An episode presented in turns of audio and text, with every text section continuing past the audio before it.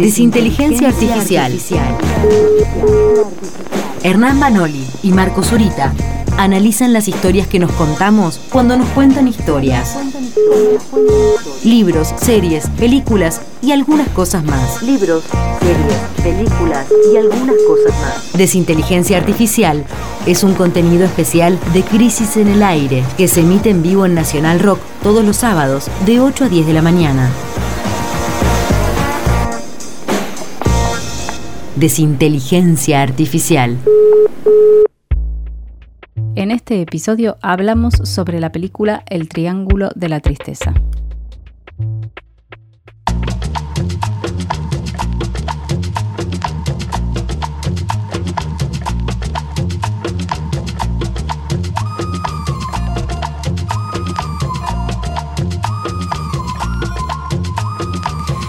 Tuve que llamarlos a silencio porque acá se había creado como una especie de cine debate antes de que habláramos de cine y de que convocáramos al debate, así que es así, muy difícil el, rol de la conducción de esta parte del programa. Le doy la bienvenida a Marcos Zurita. ¿Cómo estamos? Muy bien, gracias por la bienvenida tan cálida. Hernán Manoli, ¿estás ahí? Hola, ¿cómo están? Sí, estoy acá detrás de la pantalla negra. Ah, ¿no te vas a dar a conocer hoy? No, porque la otra vez eh, tuve un problema con el decorado y ahora hasta que no lo tuve un poco, prefiero mantenerme en las sombras como mi costumbre. Ah, perfecto. Te vemos en forma de cuadrado negro. Muy interesante. Bueno, los escucho, compañeros. Eh, bueno, la peli hoy trajimos una película eh, que cae un poco fuera de tiempo porque fue una película candidata al Oscar. Entonces ya pasaron los Oscars y ya todo el mundo se olvidó. Incluso por suerte se olvidaron todos. Bastante desapercibidos los Oscars este año igual, ¿no? Hubo poca pasión alrededor de los Oscars. Tendría que ser cada cuatro años como el Mundial los Oscars para que sea. Y nadie le pegó a nadie, viste, faltaron esos ingredientes que los estados los venían rescatando de algo que ya viene trascendente. Es verdad. Claro, sí, sí, sí, sí.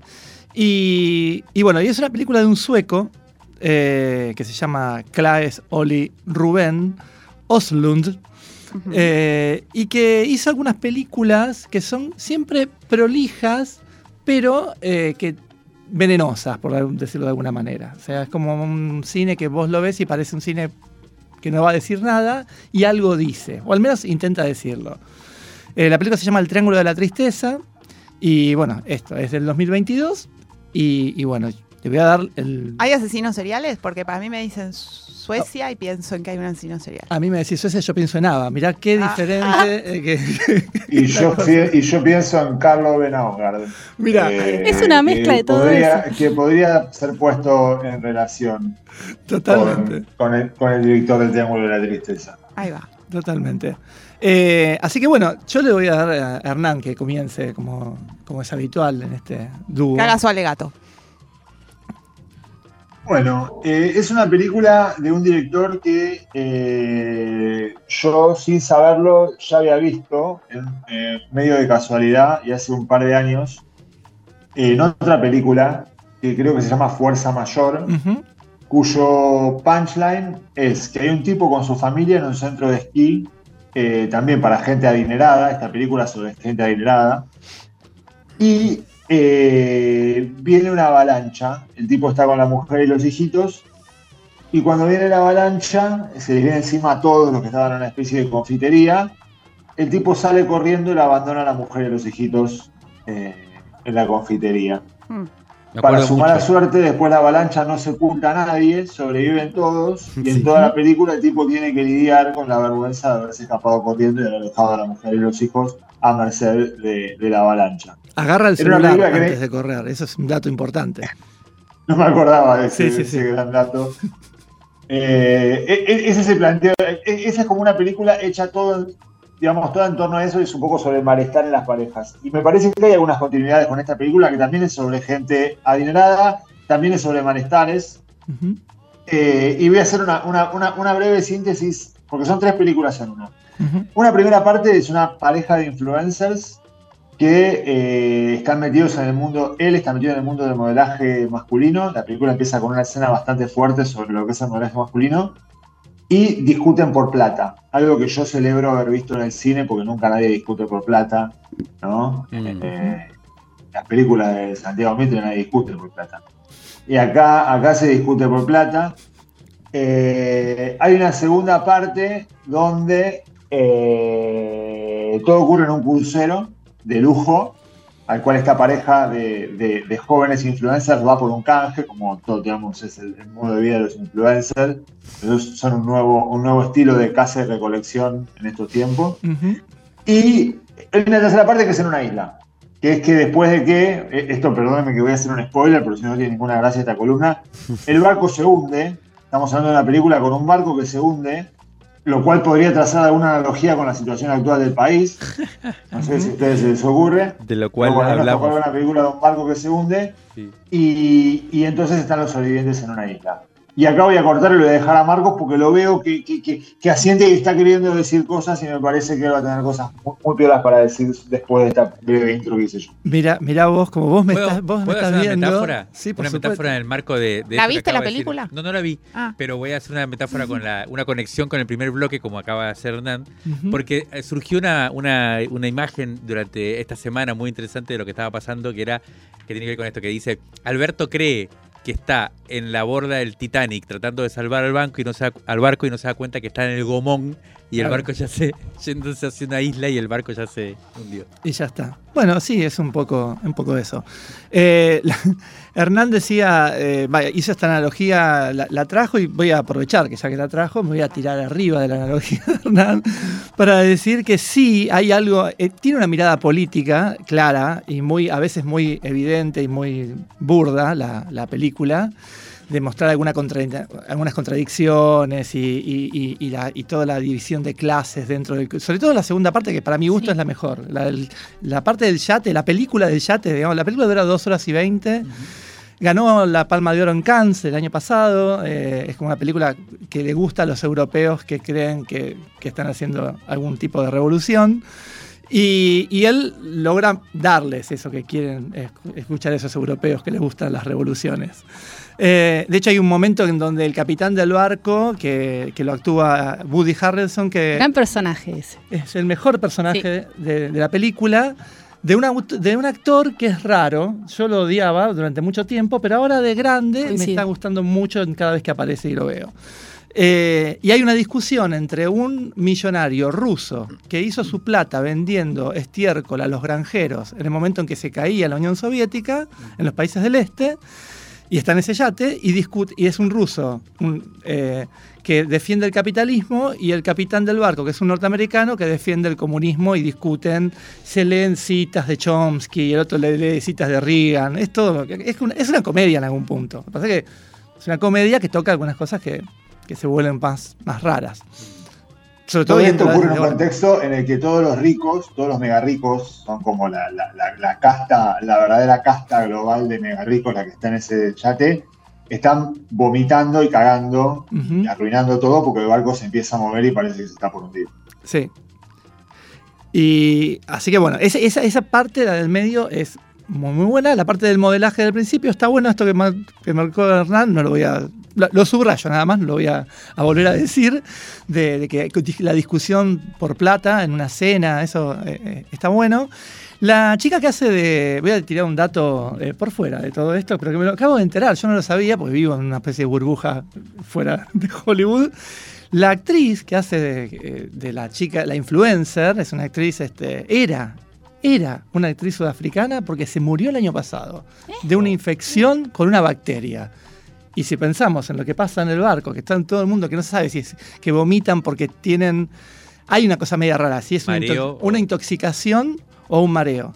Porque en un momento hay una línea del argumento que Sí. dicen que eh, tenían que comer a tal hora, pero por un capricho de un rico, la comida medio que se, se va a echar a perder, y bueno, no importa, la, la- la comemos igual y después están todos con una especie de gastroenteritis colosal sumada al, al movimiento del barco. Eh, bueno, eso no sé, es como, como acá no se Dato. separa vida y obra. Claro, eh, me ni pareció- ficción ni realidad. Claro, me pareció que Exacto. estaba bien ponerlo. Dentro de esta película está eso. Y el título de la película, que se llama El Triángulo de la Tristeza, es por una marca que le hace en un momento a alguien de estos este casting para modelos, que le dice al, al modelo masculino que saque el Triángulo de la Tristeza, que es como un triángulo que marca en el medio, entre los dos ojos, las dos cejas. A las personas La que nariz. ciñen mucho, ¿no? Se Hmm. te marca acá la rubita. Yo no sabía que existía eso. ¿Cómo Esto no? Bueno, gente. Bueno, Un perdón. buen título, ¿eh? Es bueno. Y El no título sabía es que bueno. venía de ahí. Sí, pero bueno. ¿Ustedes sabían que hecho, No, no, no, no. De hecho, te estoy viendo que lo tenés, Marcos. Y claro, sí. Todos lo Sí, tenemos. sí, sí, yo lo tengo re lo La miopía cada también vez, te cada lleva. vez más marcado. Claro. Porque después se junta la tristeza con la edad y Claro. entonces ¿Sacar eso? ¿Se puede lo es. Y te pones Botox acá con Botox. Claro. o, Botox o Prozac. Son las dos formas de sacarte del Triángulo de la Tristeza. O no son- trabajar O una, también. o una- o una Que son tres temas dos. o tres posibilidades que hablan un poco de la película también y de cómo esta gente tiene o no su triángulo de la tristeza. Sí, sí, sí. sí. Eh, sí, sí, esa primera parte es como mucho más sutil, me parece. En eso de que hay tres películas, que la Ujú. última ya es medio como El Señor de las Moscas. Sí, los, los, el Señor de sí, las Moscas. Sí, sí. Pero la primera parte es como muy sutil. pensando en esto que decía Hernán y demás. eh, es nada, ¿no? Como que digo, hay- hay- después elige tu propia tu parte preferida de la película. Claro. Sí. Hay otro, hay otro detalle que, que- que yo eh, no me he dado cuenta de lo que comentó Marcos, que me parece que, que- que- que, como decía Natalia, es muy sutil eso de que es verdad, porque el capricho del rico es que toda la tripulación se tire por un tobogán al agua, y eso hace que tal vez un pulpo que se iban a comer eh, quede en mal estado y se intoxiquen. Yo no me he dado cuenta de eso, creí que era simplemente por el movimiento del barco. Pero eso se le suma un ataque pirata, también, ¿no? Que hay, una especie de chiste de que unos son fabricantes de armas y encuentran una granada y bueno, unos piratas les tiran una granada. A mí me parece que la película es, una- es, es- es ese tipo de películas que a mí particularmente me gustan por eso, que quieren tirar una hipótesis, quieren hacer un punto, no, no, no buscan mucho lo, lo verosímil, digamos, ¿no? Lo- Mm. Como que los personajes no, no, no, no es que tienen muchas facetas. Quieren meterle el dedo en la llaga a las tensiones. Por ejemplo, en la, en la pareja de influencers hay una gran tensión con el dinero Mm. que es lo que decíamos al principio, Sí. pero que se sigue manteniendo durante toda la película, porque bueno, la chica eh, es bella y él también es bello, pero la chica es la que tiene más seguidores y además la chica está rodeada de millonarios que la, codi- que la codician en ese, en ese crucero.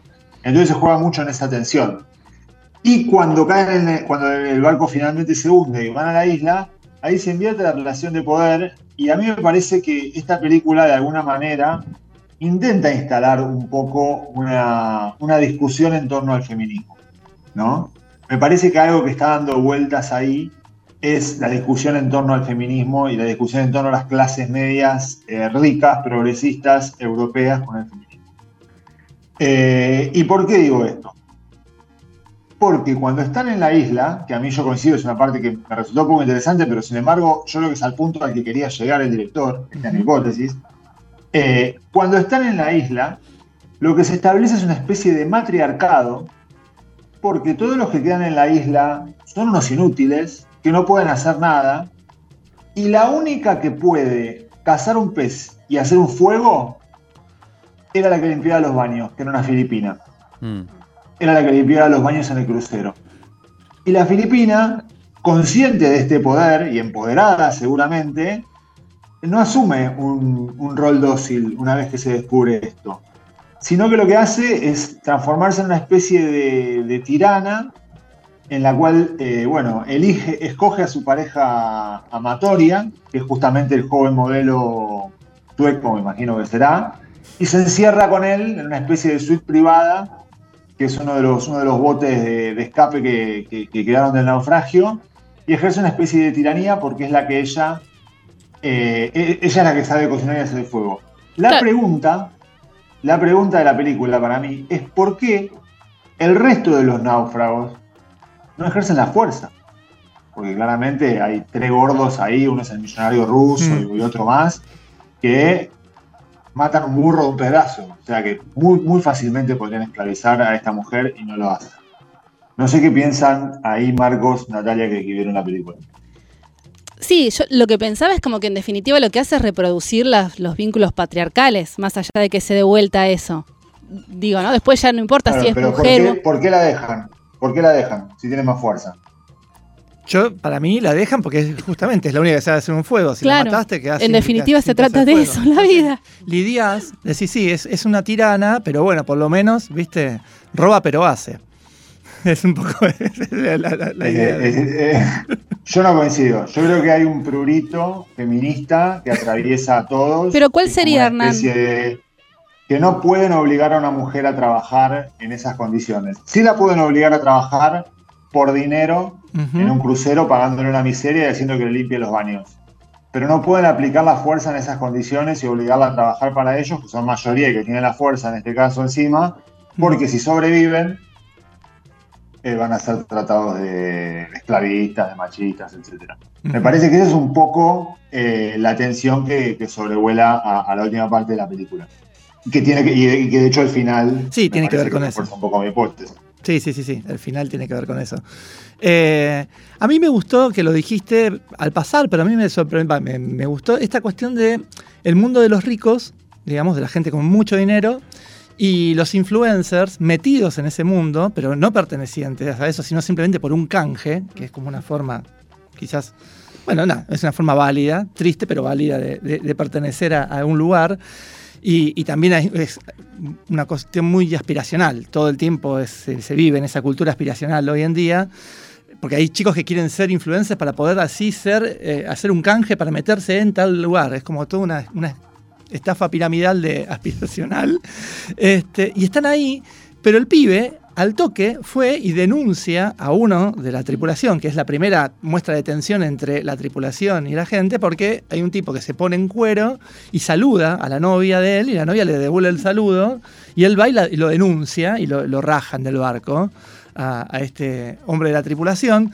O sea que alguien que estaba ahí encima era el más uno de la influencer, ni siquiera él era el, el del canje, era el más uno del canje ese, enseguida se pone en un lugar de yo estoy acá y, y es más, más eh, a ejercer un poder que no lo tenía, lo simulaba y, y lo, y lo ejerce igual. Eh, eso me, me- me pareció que estaba. Es un detalle sutil de la película, en medio de todas las cosas que dice, pero que estaba bueno para tocar a la. y que lo puede ejercer sobre lo puede ejercer, perdón que vuelva con la hipótesis, pero lo puede ejercer sobre un hombre, porque Sí. después la otra escena traumática Hmm. es una mujer ejerciendo el poder sobre una mujer. No Sí. sé si recuerdan una escena en la que quiere que alguna de las azafatas del crucero Hmm. eh, se meta en el agua Se con meta en ella, el agua una señora una señora oligarca. No, a mí otra cosa que me parece interesante también es que hay como un prejuicio acá en Argentina de que, que tal vez no es un prejuicio, seguramente es cierto, de que, bueno, los ricos nuestros son bastante grasas, ¿no? Nosotros no, no tenemos una, una- una- una clase alta histórica y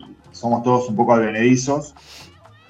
Y, y esto muestra como esos advenedizos, pero ya en una escala global y planetaria, porque la verdad que es muy despiadada la mirada sobre, sobre el tipo de dinero que hay en ese yate de lujo.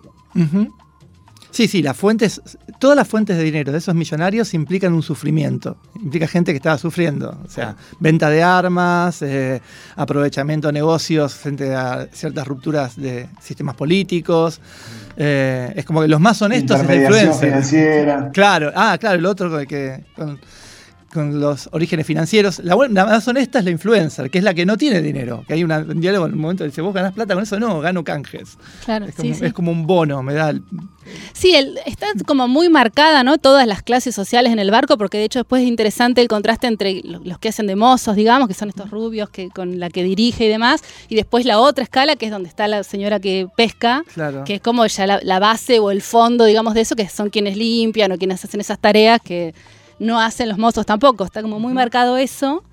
Ahora, Eh, sí. sí, una, una pregunta. Estamos diciendo todo esto. Bueno, ustedes que no la vieron. No es una película panfletaria. Porque estamos rescatando toda la línea, digamos, la visión política, eh, a veces muy explícita de todo esto, y sin embargo la película es una película. O sea, eh, visualmente es muy linda. Exactamente. Hay, hay un director y es cine. Eso es lo que hay Sí, que sí, sí. rescatar No totalmente. es que el tipo es este es mi manifiesto en contra de. Suena de- muy interesante. Debo decir que la intenté ver, pero no pude por una cuestión de conexión. Así que. Porque no estás pagando las Claro, plataformas. claro. La tanto, tanto piratería. tuve que verla, tanto tuve- quise verla que terminé terminando eh, Machos Alfa. Terminaste en. Netflix, que bueno. Claro. Sí, pero terminé Otra, otro, otro gran producto que incluye influencers. Claro. Exacto, y eso iba a decir, y que increíblemente hay dos temas de los que ustedes vienen conversando, sobre todo Hernán, vienen eh, resaltando, que son eh, centrales también en Machos Alfa, que a Mm. propósito me gustó, así que ahora voy a No ver me esta abras otra rama que mirá lo- la hora que es. Porque parece que viene interesante la película por el comentario de ustedes, pero que son los influencers, por un lado, la Sí. interna entre influencers, entre una pareja de influencers, que también está en Machos Alfa, y la cuestión del feminismo, como eje. Bien. Esos parecen ser los Sí. temas de la época. Sí, parece que sí. Es eso. Es, por momentos es medio un caldo de caja negra, perdón, perdón. Te vi justo cuando estabas desplegando Me las está alas. tratando como a la tirana del barco de la película porque lo soy y le quiero decir entonces a Marco Zurita que tiene 15 segundos para presentar su tema musical. Bien, primero voy a saludar a Hernán, que nunca lo terminamos saludando, entonces este, me siento mal. Después lo saludo por en privado, pero. Igual, como no me saludaba, me quedé en negro, así que me lo merezco un poco. Bien, bien, bien. bien. Eh, esta columna va a terminar con una canción de un grupo español, otro grupo español más, discúlpenme, que se llama Los Lagos de Ginault. La canción, el título de la canción se llama Administración y Dirección de Empresas. Wow. Y tiene un lindo estribillo que dice, ah, si no fuera por el capital, anda que te iba yo a ti aguantar. Que es un poco lo que le dice la- muchos personajes entre sí acá.